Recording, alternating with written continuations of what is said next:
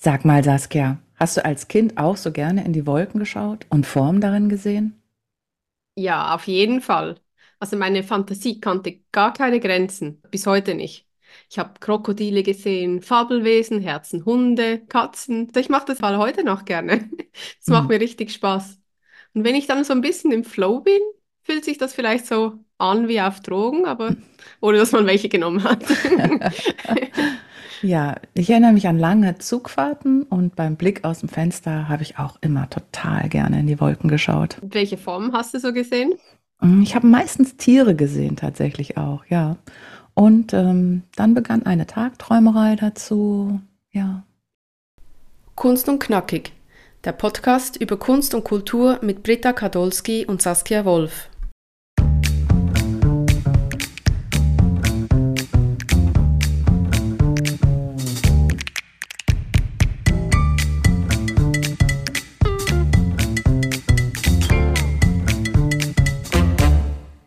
Herzlich willkommen, liebe Zuhörerinnen und Zuhörer. Heute nehmen wir euch mit in eine flüchtige Welt. Eine Welt, die in steter Bewegung ist und sich in ihrer Form konstant verändert. Du blickst kurz weg und schwupp sieht es wieder anders aus. Wir sprechen über die Wolken und wie diese in der Kunst dargestellt werden.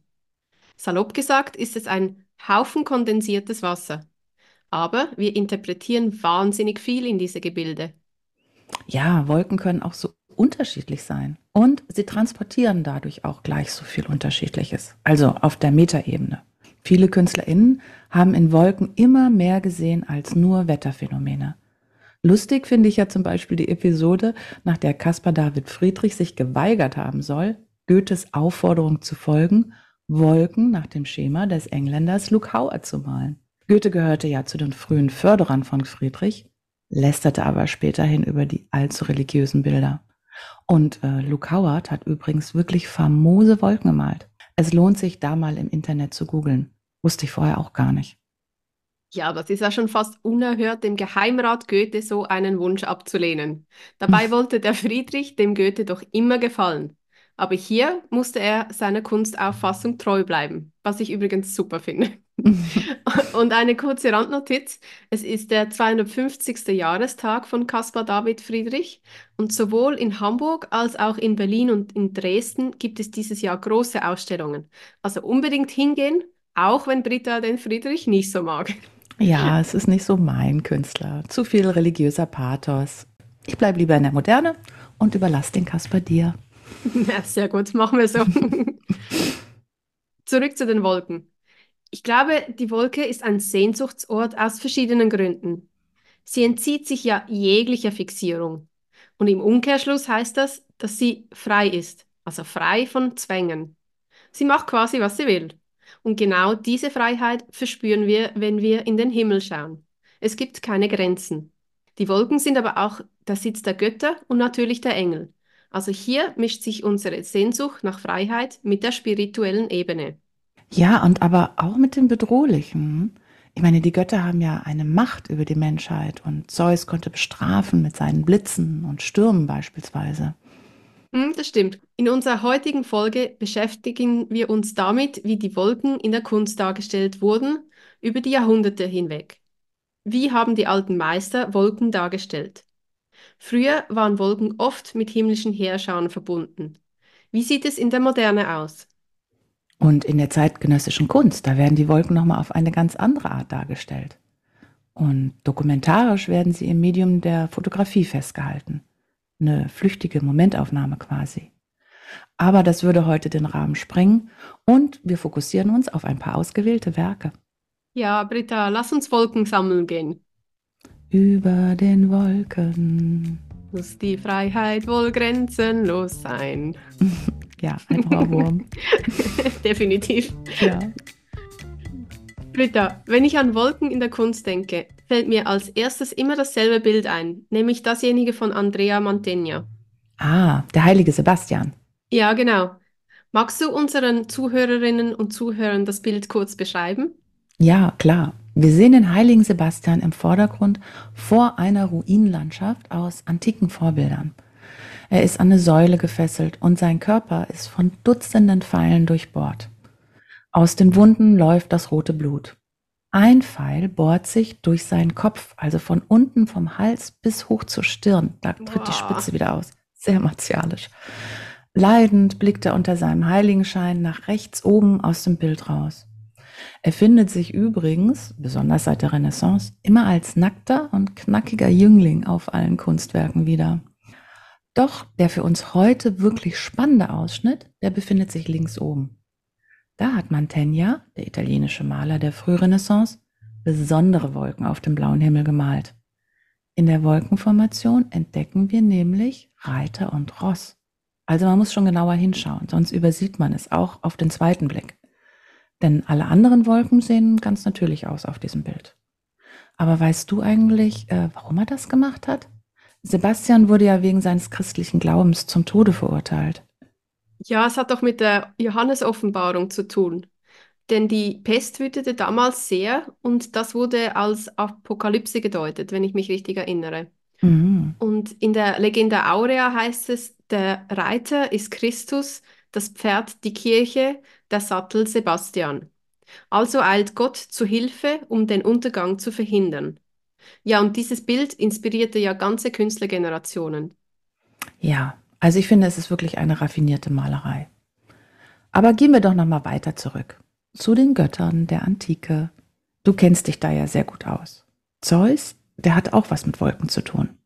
Ja, sehr viel mit Wolken zu tun. Zeus ist ja der Gott des Himmels und des Wetters. Seine Macht zeigt er unter anderem, indem er Wolken zusammenballt oder Blitze schleudert. Ja, und wie wir alle wissen, bei seinen Liebschaften ist er besonders kreativ mhm. und nimmt ganz viele verschiedene Gestalten an. Und hier gibt es zwei Geschichten, die mit Wolken im Zusammenhang stehen. Erstens die Liebschaft mit Danae. Zeus kommt zu Danae in Form eines Goldregens. Er schwängert sie und sie gebärt Perseus, einer der wichtigsten antiken Helden. Ah, Perseus enthauptet später Medusa, korrekt? Korrekt. Und die Liebschaft zwischen Zeus und Danae beflügelt zahlreiche Künstler, Musiker und Dichter. Mein Lieblingsbild, das kennst du bestimmt, ist dasjenige von Tizian, in dem es goldene Münzen von oben auf Danae regnet und eine alte Frau, vermutlich eine Amme, versucht, diese Münzen aufzufangen. Ja, ich mag diese Darstellung von Tizian auch sehr. Und sehr erotisch ist auch Danae von Gustav Klimt. Ähm, aber was ist denn die zweite Story? Jupiter und Io. Ich bin hier wieder sehr klassisch unterwegs. Äh, ich liebe das Bild von Antonio da Correggio. Du auch? Ja, ich habe es mal in Wien gesehen und wieder vergessen. Aber für unsere heutige Folge habe ich es mir nochmals angeschaut. Und ich finde es wunderschön, wie Correggio diese Wolke darstellt. Also mhm. Io wird quasi von diesem, von einem Wolkenwesen umarmt. Und es sieht auch irgendwie romantisch aus. Obwohl es ja eine Vergewaltigung ist. Also Io wollte keinen Sex mit Jupiter. Jupiter ist übrigens der römische Name, während Zeus der griechische Name ist. Nur nochmal so kurz zur Erklärung. Und wer ist Io? Ja, Io ist eine Nymphe und Zeus vereinigt sich mit ihr, also eben unvereinnehmlich. Und sie werden in flagranti erwischt von seiner sehr eifersüchtigen Ehefrau Hera. Zeus verwandelt Io dann in eine Kuh. Er schwindelt Hera vor, dass die Kuh eben aus der Erde hervorgekommen sei, wobei Hera ihren Mann natürlich viel besser kennt. Ja, und so fordert Hera das Tier für sich und lässt es bewachen. Hermes tötet zwar dann den Wächter, doch das Leiden der armen Io hat hier noch kein Ende. Hera schlägt sie mit Wahnsinn und jagt sie um die ganze Welt. Mhm. Und als sie in Ägypten kläglich Mun zusammenbricht, bittet Zeus seine rasend eifersüchtige Gattin um Gnade. Io erhält ihre Menschengestalt wieder und wird fortan in Ägypten als Göttin Isis verehrt. Was für eine dramatische Geschichte. Ja. Und aber auch so interessant. Also das mit Isis in, in Ägypten wusste ich gar nicht. Toll. Mhm. Die Story von Jupiter und Io inspirierte ja wiederum auch zahlreiche KünstlerInnen. Übrigens wurde auch sowohl das Ionische Meer als auch der Bosporus, griechisch für Rinderfurt, nach der Nymphe benannt. Also wirklich eine bewegende Geschichte. Springen wir ein paar tausend Jahre in die Moderne. Ja, welches Werk stellst du uns vor? Also spontan fällt mir doch glatt wieder Yves Klein ein. Natürlich. Das, das ist schon verrückt. Ich mag ihn halt sehr und ähm, aber er hatte nur eine zehnjährige Schaffensperiode, also er war einfach sehr kreativ. Und es ist auch nur eine ganz kleine Anekdote. Er soll noch ganz jung mit Freunden in Nizza am Strand gelegen haben und in den Himmel geschaut haben. Mit seinen Fingern hat er so einen Rahmen gebildet und das wolkenlose Blau des Himmels eingerahmt. Wolken hätten dieses vollkommene Blau ebenso gestört wie vorbeifliegende Vögel. Vielleicht fällt das aber auch in das Reich der Legendenbildung. Ja, es würde zumindest passen. Schließlich ist Blau ja zur allerwichtigsten Farbe seiner Kunst geworden. Ja, das stimmt. Auf jeden Fall ist irgendwie eine schöne Geschichte. Vorstellen will ich aber heute Gerhard Richters Wolkenbilder. Und davon gibt es wirklich viele. Anfang der 1970er Jahre malte er eine ganze Serie davon. Nach eigenen Angaben ging es ihm gar nicht ums Spirituelle, wobei er allerdings Jahre später beim Streit um die bunten Glasfenster des Kölner Doms dem Erzbischof Meißner schon sagte, dass er an eine höhere Macht glaubte. Aber das ist nur eine Erwiderung auf diese Aussage von dem Erzbischof, der sich die Fenster lieber figurativer und katholischer gewünscht hätte. Hm, da schenkt ein berühmter Künstler dem Dom aber ein sehr schönes Glasfenster. Hm. Besuchen heute nicht auch viele Touristen gerade deshalb den Kölner Dom? Ja, genau. Hm. Also jedenfalls malte Richter 1970 unter anderem das vierteilige Bild Wolken, Fenster. Durch die vier Bilder nebeneinander wirkt es ein bisschen wie ein Altarbild, aber es zeigt ja keine Geschichte, sondern nur Wolken. Das Bild, also die vier Bilder nebeneinander, sind insgesamt zweimal vier Meter groß, also jedes einzelne zweimal ein Meter. Und jedes einzelne Bild hat Richter auch signiert. Es ist in Öl auf Leinwand gemalt, farbig. Vorher malte Richter ja hauptsächlich schwarz-weiß. Und dass es eine Malerei ist, das erkennt man wirklich erst, wenn man nah rangeht.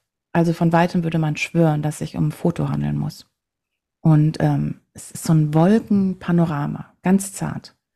Ein heller blauer Himmel und ein rosa-goldenes Licht in der Ferne. Die Wolken fangen die Farben des Sonnenuntergangs ein und es hat so was Friedliches, dieses Bild. Es ist heiter.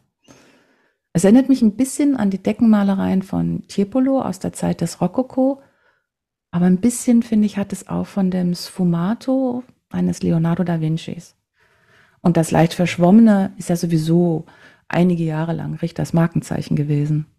Ja, ich finde, es erinnert mich auch ein bisschen an Tiepolo, aber vor allem Mhm. an Caspar David Friedrich. Ja, irgendwie schon. Aber Richter lässt uns hier mit diesen Wolken ganz alleine. Also es gibt keine Rückenfigur wie bei Friedrich, die diese Stimmung mit uns zusammen betrachtet. Kein Mensch am Meer, kein Wanderer vor Wolkengebirgen. Da müssen wir uns unsere eigene Geschichte zu diesen Wolken erzählen. Und äh, in seinem sogenannten Atlas, so nannte Richter ja sein Archiv, in dem er Bilder aus Zeitschriften, Zeitungen und Fotovorlagen sammelte, befinden sich auch unzählige Wolkenbildern. Einige davon dienten ihm hier sicherlich zur Vorlage für diese tolle große Malerei. Ich finde es jedenfalls ein wunderschönes Bild.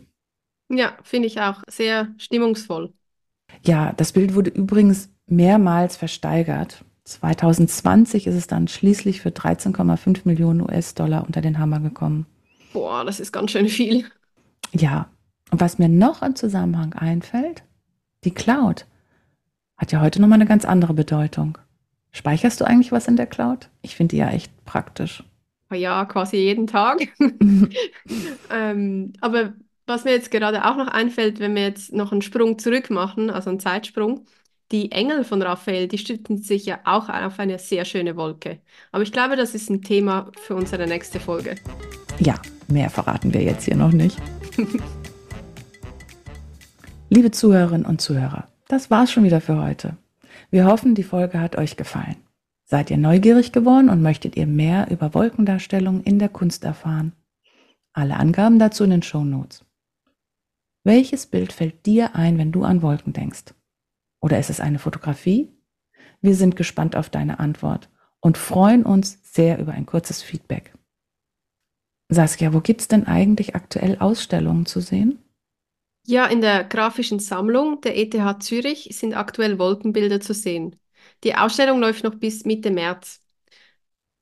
Und wir sehen eigentlich auch in der Ausstellung, es ist sehr deutlich, dass sich nicht nur Künstler mit Wolken beschäftigt haben, sondern auch Wissenschaftler und Forschungsreisende.